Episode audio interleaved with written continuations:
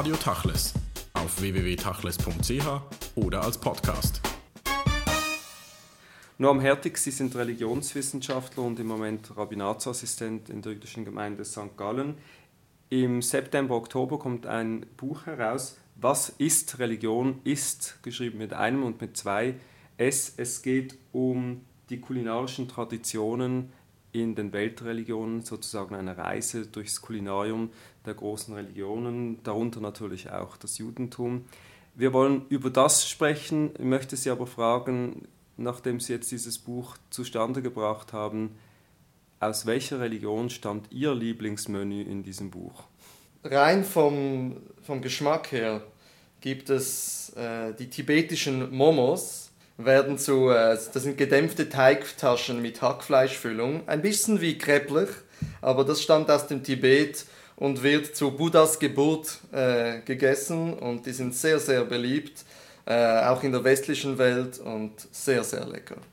Das Buch zeigt Rezepte, Traditionen, Rituale und geht auch ein auf Tabus, ist eine gute Einführung nicht nur in die Küche der einzelnen Religionen, sondern eben auch in die Religionen selbst, in die, in die Rituale. Die jüdische Küche kennen wir natürlich alle gut und dennoch gibt es im Buch auch Neues zu finden zum Thema jüdische Küche. Was war für Sie neu bei der Recherche und beim Zusammenstellen des Buches, gerade in Bezug auf die jüdische Küche? Also es, es war mehr eine Bestätigung als das neu, aber dass, dass die jüdische Küche wirklich eine, eine ganz große Vielfalt zeigt, rein auch durch den den kulturellen Einfluss, weil es jüdische Gemeinden in so vielen verschiedenen Ländern gab, dass natürlich auch, äh, dass es da kulturelle Einflüsse gibt, dass äh, marokkanisch-jüdische Gerichte sehr von der marokkanischen Küche beeinflusst sind. Und äh, das sieht man auch im Buch teilweise. Wir haben Rezepte, muslimische Rezepte aus Marokko, wir haben jüdische Rezepte aus Marokko und die sind zum Teil sehr, sehr ähnlich. Nur die Symbolik dahinter ist dann jeweils eine andere. Aber das ist eben interessant, wenn man diese kulinarischen Hintergründe anschaut. Oft ist ja die Deckungsgleichheit wirklich gegeben. Das heißt, der Integrationsfaktor Küche in den einzelnen Regionen, aber auch Kulturen und Religionen, der war ja in der Vergangenheit sehr groß. Etwas, das man heute vielleicht schwieriger hinkriegen würde. Ja, auf jeden Fall. Und gerade zum Beispiel auch in Polen, äh, der Karpfen ja, das wurde sowohl zu Weihnachten gegessen wie auch am Freitagabend im gefilter Fisch.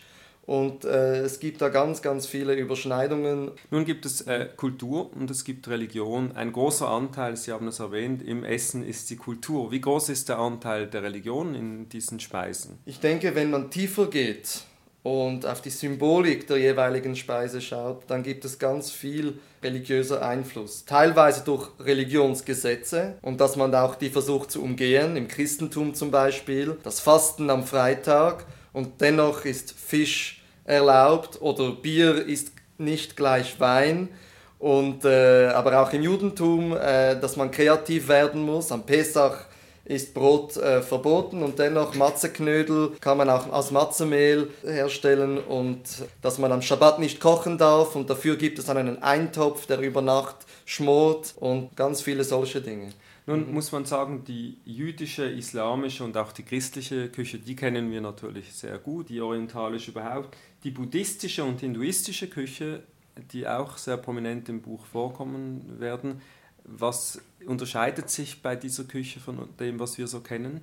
Natürlich einerseits kulturell, die Zutaten, die Gewürze. Jetzt gerade im Hinduismus ist natürlich der Aspekt des, des Opferns und dass man diese Speisen den Göttern opfert, schon das gibt es eigentlich im Judentum, im Christentum und im Islam als monotheistische Religionen gibt es diesen Aspekt eigentlich nicht. Ja, das ist ein interessanter Faktor. Also diese monotheistische Kultur und Religion mhm. spiegelt sich wieder im, im Essen an und für sich und auch in der Art der Zubereitung bis zu einem gewissen Grade. Ja, das, äh, das kann man schon so sagen. Auf der anderen Seite im, gibt es zum Beispiel die Samosas und das, das, wird, das essen wiederum Muslime im, in Indien wie auch die... Äh, die, die Hindus.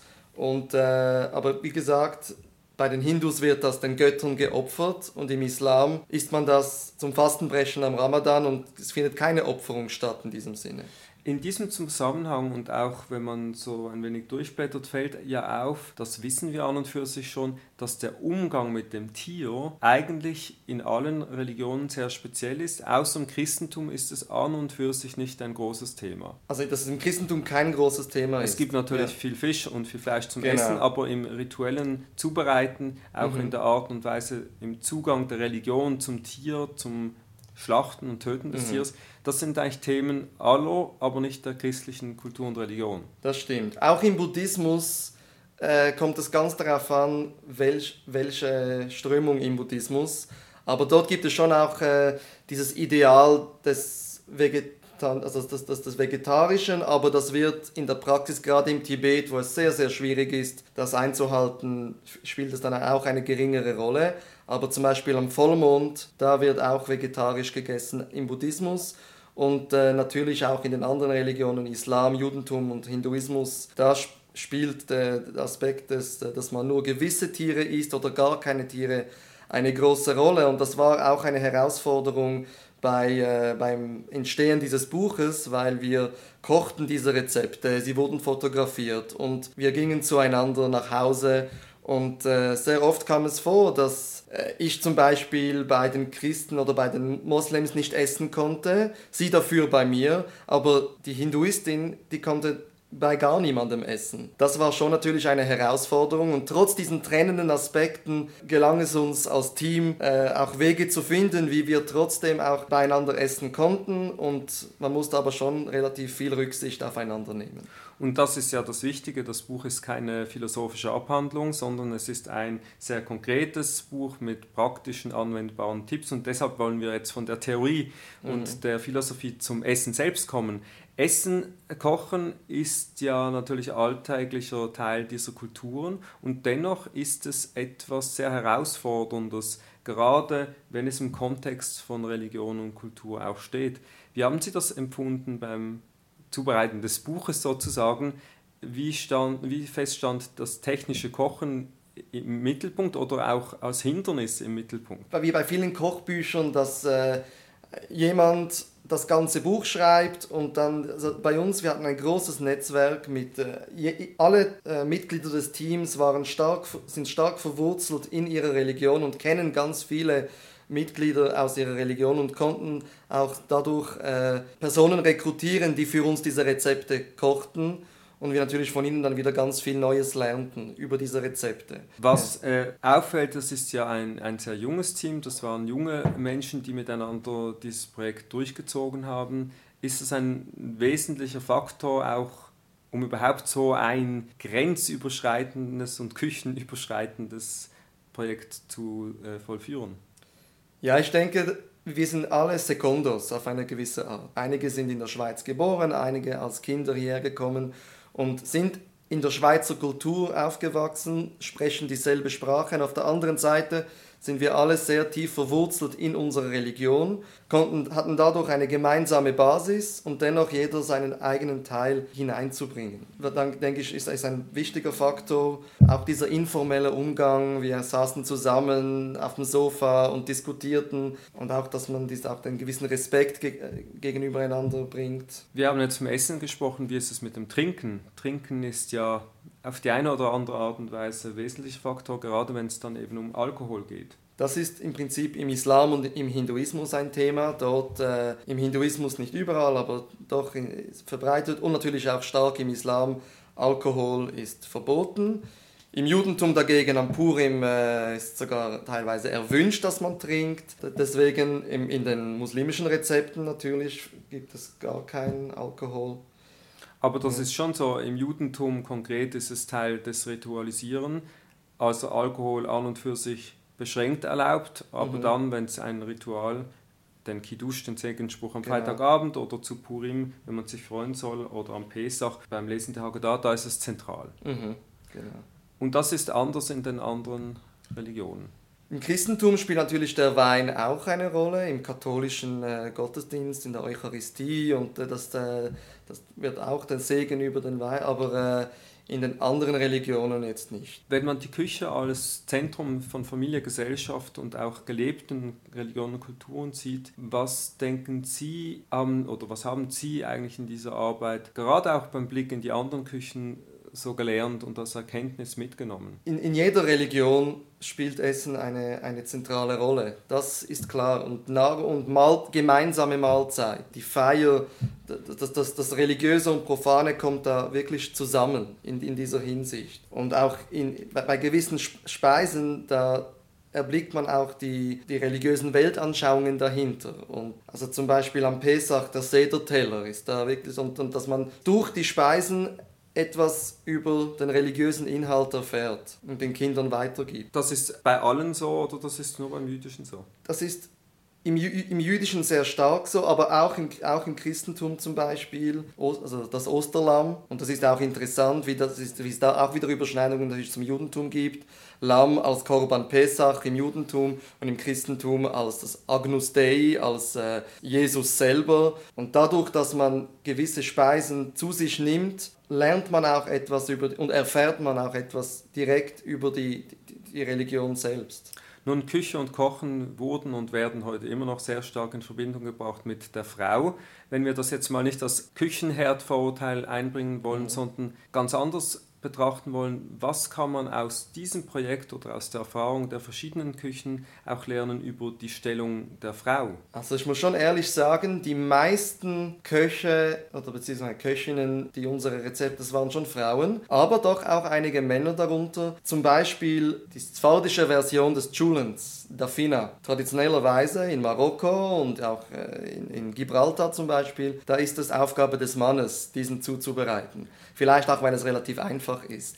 Und, äh, aber, zum, aber zum Beispiel auch im Hinduismus, dass die Mönche, die Brahmanen, dass, dass sie kochen und das auch Teil des Rituales ist, dass sie etwas kochen. Also das gibt es ist nicht nur die Frau. Das sind natürlich die Ausnahmen, aber ja. was kann man lernen über die Stellung der Frau? War die Küche in, in der Kultur oder in diesen verschiedenen Kulturen Ort der Freiheit oder Ort der Gefangenschaft, gerade für die Frau? Wahrscheinlich beides auf eine gewisse Art und Weise. Aber ich denke schon auch, gerade weil Essen so eine zentrale Rolle spielt, denke ich schon auch, dass, äh, dass es auch eine sehr wichtige Aufgabe war. Ein wesentlicher Teil des Essens und des Kochens ist ja das Essen selbst. In all diesen Religionen ist es Teil der Gemeinschaftlichkeit. Im Christentum ist es ein wenig anders, da schweigt man ja oft beim Essen. Woher kommt diese Differenz oder ist das etwas, was heute noch bei euch überhaupt im Buch zum Tragen gekommen ist? Weniger. Also ich denke, das mit dem Schweigen, das ist vor allem in den Klöstern. Oder, aber wir müssen auch ein bisschen wegkommen von unserem Bild des Christentums. In unserem Buch haben wir wirklich äh, Rezepte von äh, christlichen Gemeinden, außerhalb, auch außerhalb des Katholizismus und des Protestantismus, syrisch-orthodox, koptisch, russisch-orthodox, Thomas-Christen aus Indien, das ist dann wieder ganz, das ist dann teilweise näher beim Islam und beim Judentum. Äh, große Tischgemeinschaften, wo gegessen, geschlemmert, diskutiert wird. Also das ist auch, das ist äh, auch ein gewisser kultureller Einfluss, der da hineinspielt. Das ist ja das Spannende am Buch, dass mhm. sie die Grenzen sprengen, bis nach Mexiko gehen, genau. zum Beispiel in der christlichen Küche. Und dennoch ist es schon spannend, dass im zentralen Europa, wo die christliche Küche äh, herkommt und nicht kultu kulturell geprägt oder beeinflusst wurde durch anders, dort unterscheidet sie sich natürlich wahrscheinlich von allen sehr stark. Ich denke, das kann man so gar nicht so sagen. Also die, die jüdische Küche ist ja dann auch wieder europäisch, in diesem, also die, die aschkenasische. Ja, das ist einfach der, der Mainstream, den wir uns gewohnt sind und alles andere scheint uns exotisch, aber auf der anderen Seite sind wir vielleicht die Exoten. Nun, zum Schluss müssen wir natürlich etwas wissen, wenn Sie ein Menü zusammenstellen würden, oder vielleicht tun Sie mhm. das, ähm, und nicht einfach die Vorreiterschaft des Judentums jetzt mal da implementieren würden. Wie würde dieses Menü aussehen mit Vorspeise, Hauptgang und Dessert? Damit es auch alle essen können oder nicht unbedingt? Nein, ich würde es mal sehr persönlich. Also, betrachten. wir können mit der Challe beginnen, ganz traditionell. Hamotzi lechem in Haaretz, gibt es noch ein Händewaschen davor und äh, die Bracha, der Segensspruch. Dann könnten wir mit der Harira-Suppe beginnen. Das wird traditionellerweise nach dem Ramadan zu sich genommen, weil es auch Flüssigkeit enthält. Dann äh, was könnten wir noch nehmen? Ähm, aus dem Hinduismus ein Kitschari, das ist ein Reis-Linseneintopf aus Mauritius. Ja, in Mauritius gibt es eine sehr große hinduistische Gemeinschaft. Das als Hauptspeise zusammen mit dem äh, Osterlamm. Das könnte man auch im Pesach essen. Und dann zum Dessert können wir aus dem Buddhismus Dresi nehmen. Es ist Milchreis mit Rosinen, das wird zum tibetischen Neujahrsfest gegessen. Das ist ein spannendes Menü, das Sie vielleicht mal kochen werden und präsentieren werden. Das Buch heißt Was ist Religion? ist in Wertverlag erschienen bzw. kommt jetzt im Herbst heraus. Norm Hertig, vielen Dank für das Gespräch.